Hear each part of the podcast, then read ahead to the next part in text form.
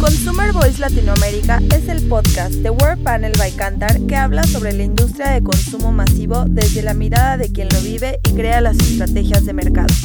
Diferentes invitados nos contarán sus vivencias desde su área de expertise para brindarte inspiración. ¿Qué tal? Espero que estén muy bien. Bienvenidos al primer episodio del podcast de Cantar.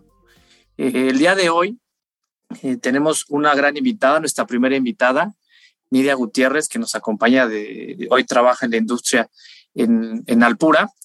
Y bueno, vamos a platicar con ella de diversas cosas, principalmente el tema que está eh, pues a, flor de piel, que es la pandemia y COVID, ¿no? Y sobre eso vamos a estar platicando temas alrededor de la industria, de, lo que hacemos normalmente y bueno, la visión y, puntos de vista de Nidia. ¿Sale? Entonces le damos la bienvenida a Nidia. Nidia, ¿cómo estás? Hola Jorge, muchas gracias. Muchas gracias a ti por la invitación, por este espacio.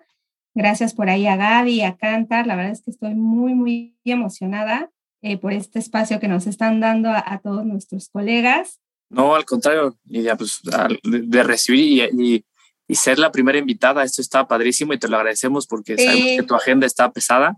Entonces, este, claro, no, pues la verdad es que y pues enhorabuena para, para todo cantar. Perfecto. Eh, no, no, pues, pues empecemos a platicar. Mira, eh, hablemos un poquito de, yo le llamé o le quiero llamar como viviendo el confinamiento, ¿no? Entonces, eh, pero antes de, meternos de lleno a, la dinámica, este, si quieres, platícanos, ¿no? De tu trayectoria, tu experiencia, qué haces hoy actualmente. Cuéntanos, cuéntanos cómo, cómo lo vives desde Alpura. Pues mira, mi trayectoria, eh, pues yo tengo un poquito de tiempo de experiencia, alrededor de 15 años. Eh, yo inicié en Chedrawi, en el área de Category Management, y pues aquí fue donde me empezó a dar todo este, este gusto, ¿no? Por el conocimiento, ya que en esta, en esta área que pues hoy, hoy es bastante relevante en cualquier industria eh, de los productos FMCG, pues sí o sí tienes que conocer al comprador de las categorías, ¿no? Y no solamente en términos de qué compra, ¿no? Sino entender cómo compra, cómo visita un anaquel. Entonces es estudiar muchísimo al comprador de, cierta categoría. Y pues ahí inició mi pasión por, por el conocimiento. Y bueno, de ahí estuve un ratito eh, en Chedrawi, unos cinco añitos, y me pasé pues al Pura, igual con esta experiencia que ya había formado en, en Chedraui, pues igual, arranqué ahí en Alpura, todavía se amplió mucho más mi pasión por, el conocimiento de, de la compra, este, qué motiva a la gente, ¿no? Por comprar, por, por ciertos hábitos, etcétera, ¿no? Y bueno, durante estos 10 eh, años que ya llevo en Alpura, eh, pues he ido construyendo mi carrera sobre estos temas y hoy estoy como responsable de inteligencia de mercados pues hoy aquí en inteligencia de mercados, pues también es un área súper relevante porque vamos desde entender al consumidor, ¿no? Desde la parte eh, de qué les gusta, ¿no? Eh, de nuevos productos, ¿no? Nosotros colaboramos ahí en la creación de nuevos productos, entender las tendencias a, futuro, las tendencias a corto plazo, qué tendencias son eh, de hoy, pero en, en, poco periodo y cuáles llegan para quedarse y por otro lado, pues entender cómo se comporta ya el consumidor o el comprador dentro de, de los puntos de venta, ¿no? Con lo que le llamamos nosotros el core business. Entonces, pues realmente eh, pues son áreas súper, súper interesantes y pues eso ya lo que me dedico ahí en Alpura. Está padrísimo lo de Business Intelligence. La verdad es que es, es algo súper relevante y es de lo que vamos a estar platicando, ¿no? Ahí se va a concentrar mucho de la información eh, que generamos y pues de lo que queremos conversar cada vez todo está más conectado, ¿no? Eh, con esta misma experiencia que hablas, eh, a mí también me tocó empezar y, ver que tal vez con un estudio o dos piezas de información tomabas decisiones.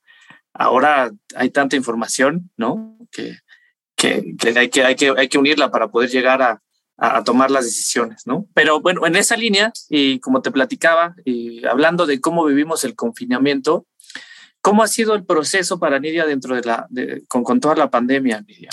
¿Cómo, lo has vivido? Digo, han sido 24 meses prácticamente ya este marzo. ¿Cómo, cómo, cómo lo has vivido? ¿Qué el impacto que ha tenido, no?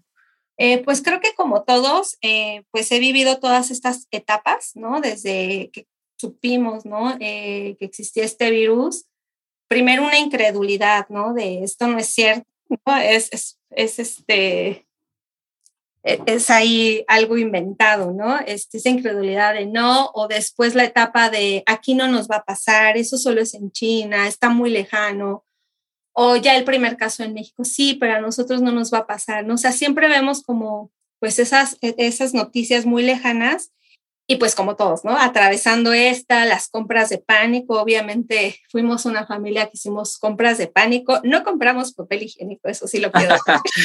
eso sí. vale la pena aclararlo, vale la pena aclararlo. Vale la pena aclarar que yo no fui de las que, que dejó vacío el anaquel, pero sí hubo una compra de pánico, evidentemente, no sabíamos a qué nos enfrentábamos, ¿no? Porque eh, eh, vivíamos esas etapas, ¿no? De si está muy fuerte, si es inventado, si va a pasar, va a ser como la influenza muy rápido, etcétera, ¿no? Eh, hasta que pues ya la empiezas a vivir y esa incertidumbre de cuándo va a acabar, ¿no?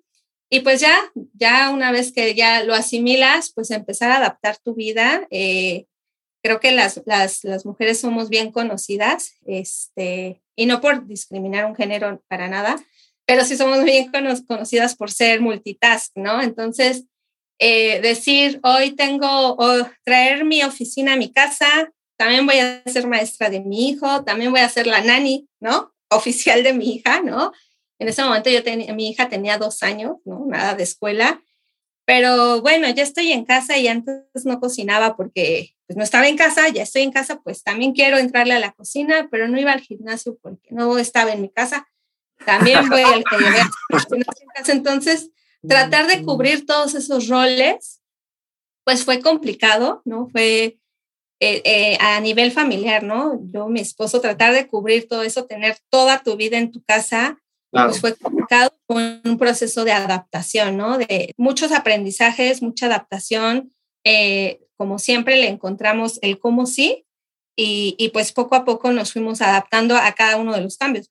Eso fue Nidia y la familia, pero ¿cómo, cómo lo tomó la compañía? Porque también es una eh, etapa importante, ¿no? La compañía, ¿cómo lo, cómo lo vivió, cómo lo transmitió hacia Nidia, ¿no?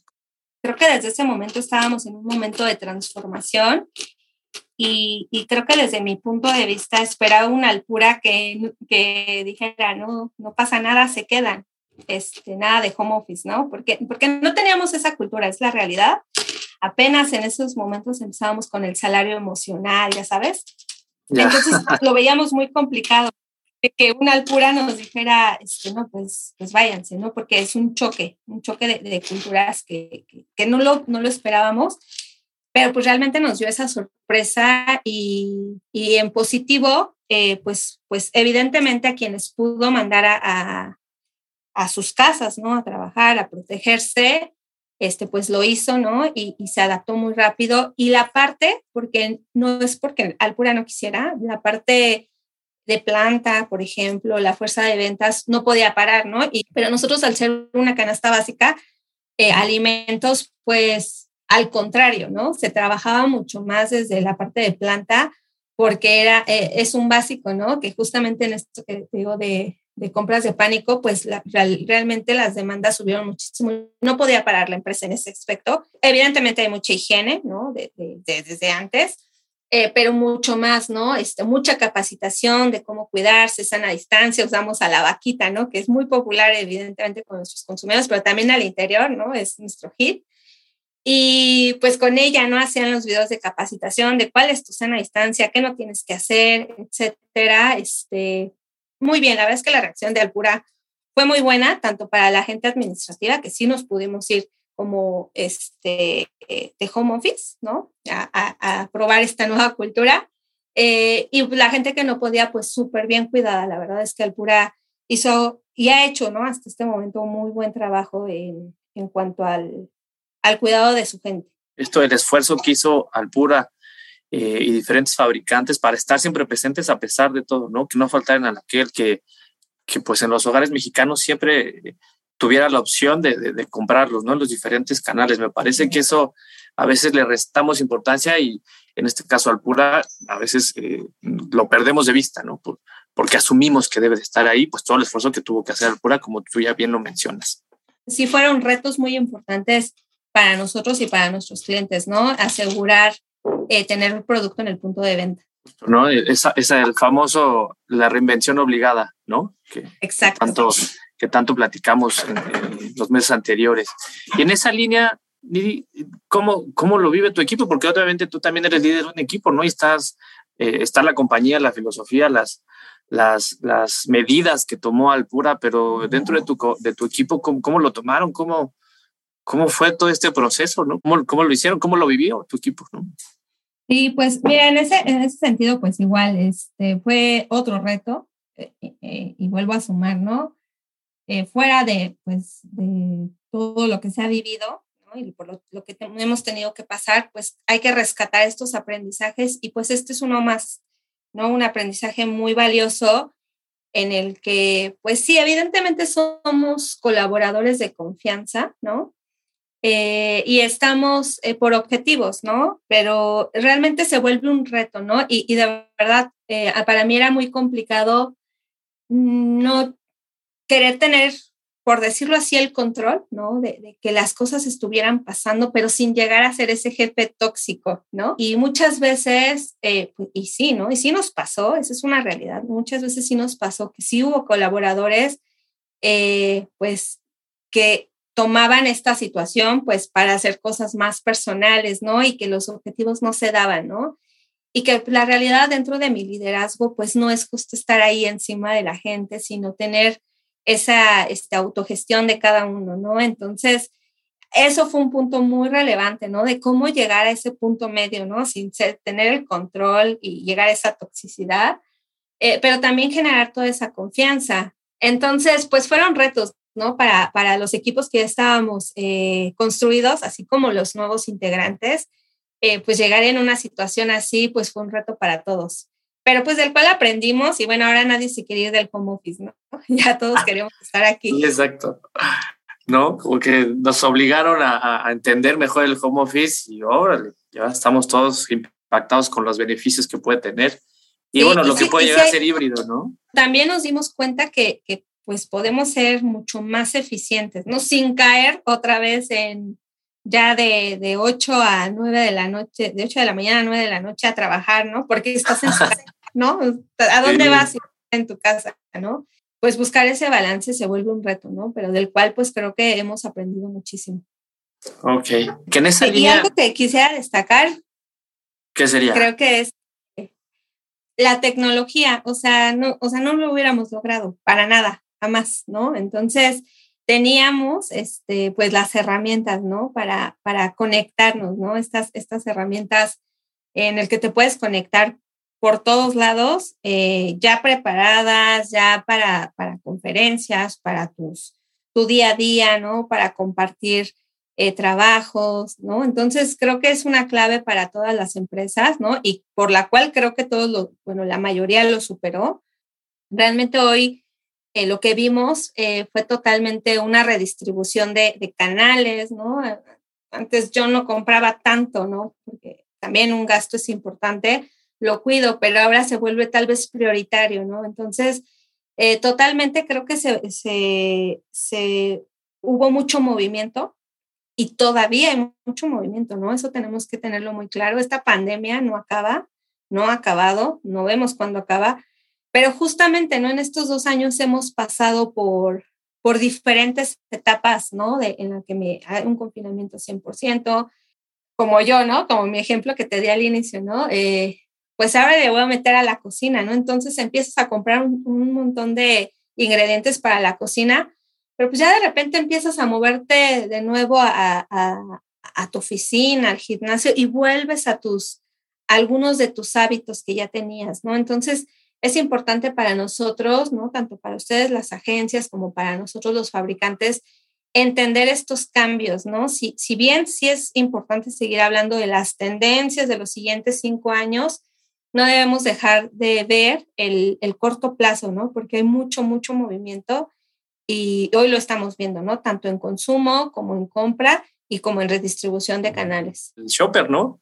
Cumpliendo con, con, las misiones, ¿no? Y ahí se va adaptando a lo que va sucediendo y al entorno que le vamos poniendo, ¿no? Me parece que eso, eso es clave, e, esa, esa facilidad del shopper de, de irse adaptando. Pero entonces, ¿cómo ves eh, o cómo imaginas que será la dinámica en un mediano plazo, eh, desde, tu mirada, en dos años, ¿no?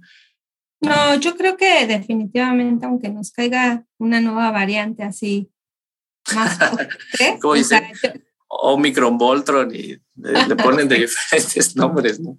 Sí, no, o sea, yo creo que llegamos al, al punto máximo, ¿no? De, de sobreprotección, de temor, ¿no? Que hoy, pues justo de estos puntos importantes es, nos estamos adaptando, ¿no? No, no podemos vivir encerrados, tenemos que tener una vida, pero tampoco, definitivamente no vamos a regresar a la normalidad, no van a regresar nuestros hábitos de compra que teníamos, seguramente unos sí, eh, se, van, se van reajustando, ¿no? Unos los exponenciamos, ¿no? Este, eh, déjenme dar ese ejemplo, ¿no? De, nuestras leches. Se exponenció el, consumo de la leche, ¿no? Crecimientos que no habíamos visto en muchos años.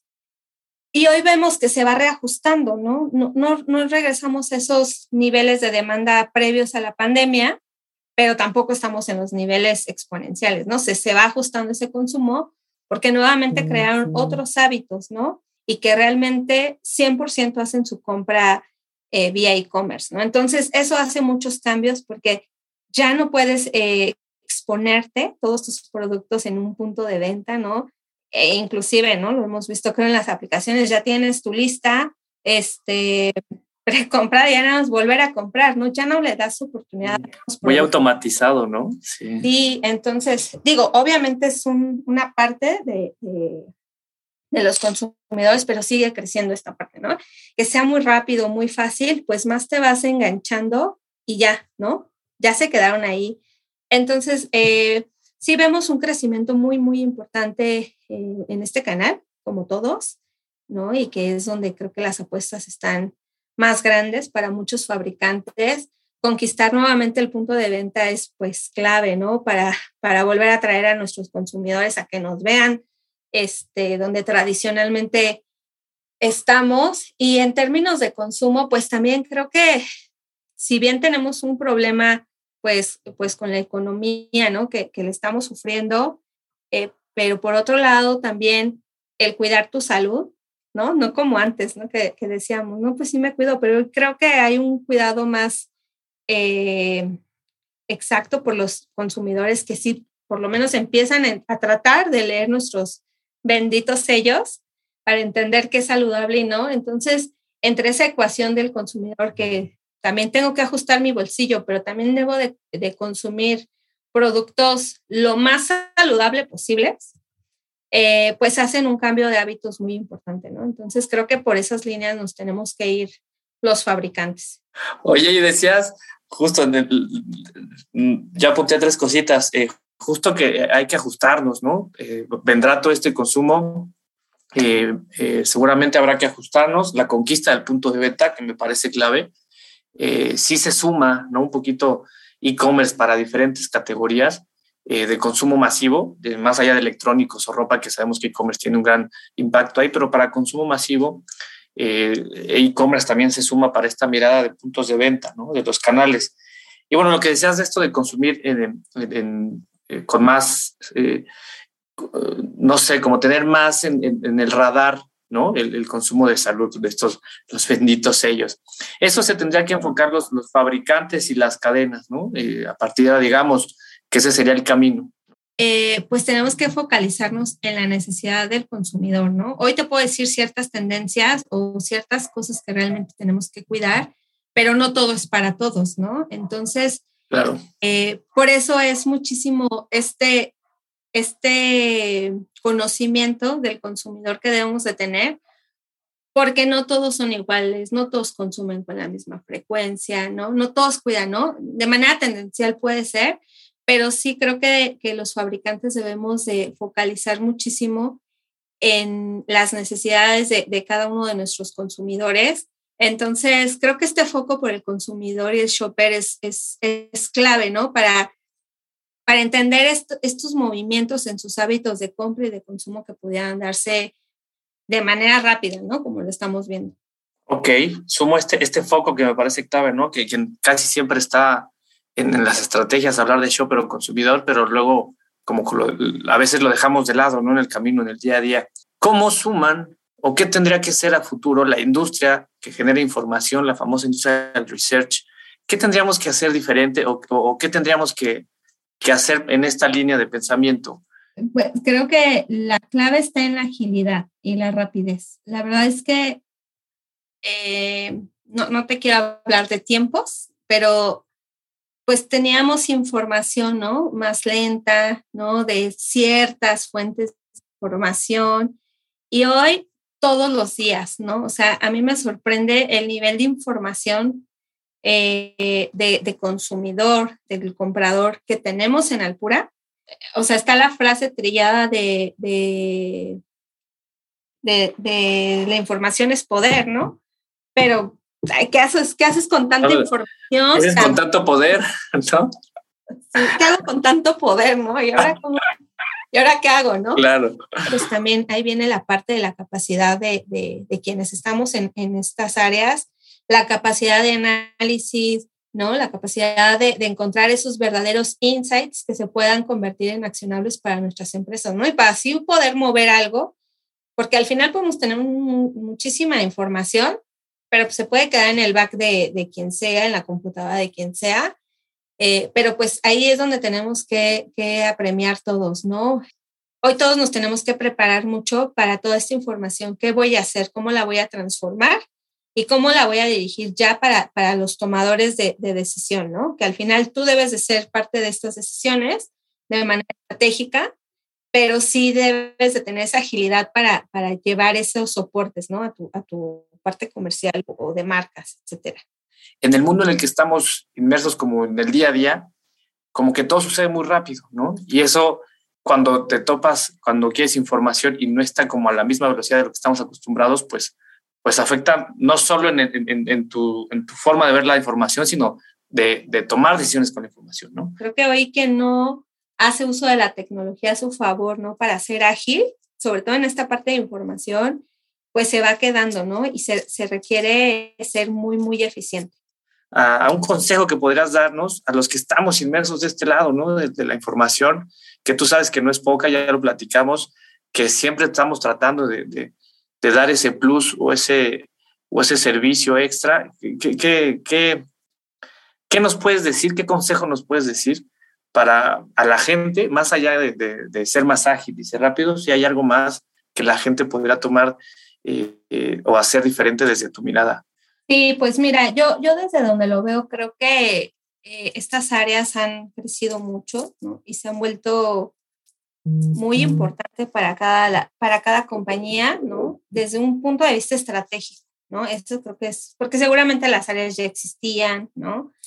Pero hoy el rol que están tomando es bastante relevante. Entonces, eh, a veces la tecnología depende mucho más de tu, de tu empresa, ¿no? Este, de las agencias con las que colabores, etcétera, ¿no? Pero a manera personal, ya, ya como profesional, yo creo que hoy sí o sí nos tenemos que seguir preparando, ¿no? Eh, para todos estos cambios radicales que están llegando, ¿no? Para estar a esta altura.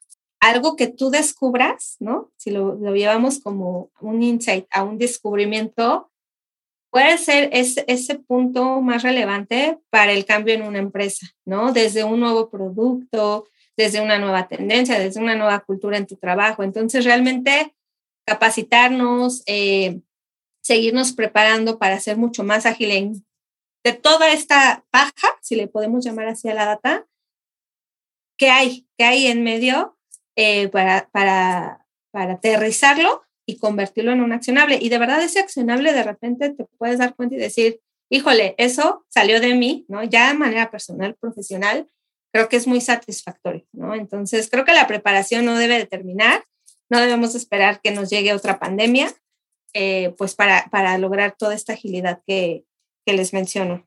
Yo podría seguirme platicando contigo horas sin, sin problema. Este, pero bueno, llegamos a, al final de esta primera edición del podcast. Muchas, muchas gracias, Nidi, por, pues, por explorar este primer ejercicio, este primer episodio.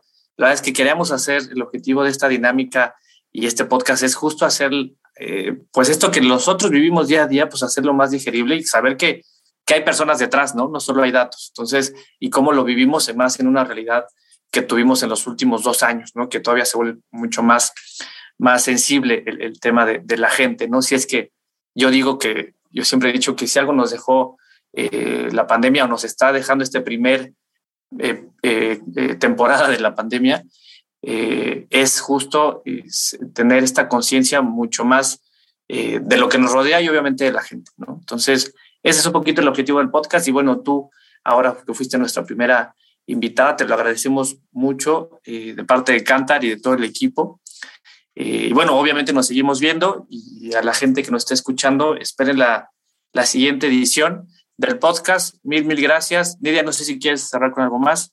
Sí, nada más ahorita que dices que, que, se sepa que detrás de, de, todos estos esfuerzos ah, no solo son datos, sino gente, pues aguas, porque si no nos, no nos capacitamos, al rato no somos gente, son robots. O sea, los robots también andan ahí pisándonos los talones, ¿no?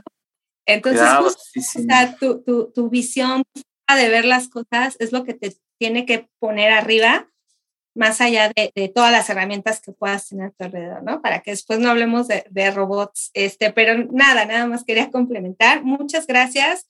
La verdad, me voy muy contenta. Eh, ojalá de verdad, de verdad, eh, les, les mucho, mucho éxito con esta, con esta nueva iniciativa y me da muchísimo gusto ser la primera y, y bueno, si se puede repetir y hablar de otros temas, pues con mucho gusto eh, pues volvemos a participar. Mil, mil gracias, Nidi. Seguro sí. Estuvo bien interesante. Ya, ya, no, ya ni vi la hora, se, nos va como, como, agua el tiempo en, estas, en esta plática contigo normalmente. Eh, a todos, mil, mil gracias. Insisto, eh, el, el, objetivo del podcast es justo platicar alrededor de, de, la industria de una manera un poquito más fresca, ágil y sin tanto número alrededor, pero sí con una visión de lo que hacemos en la industria. Mil, mil gracias.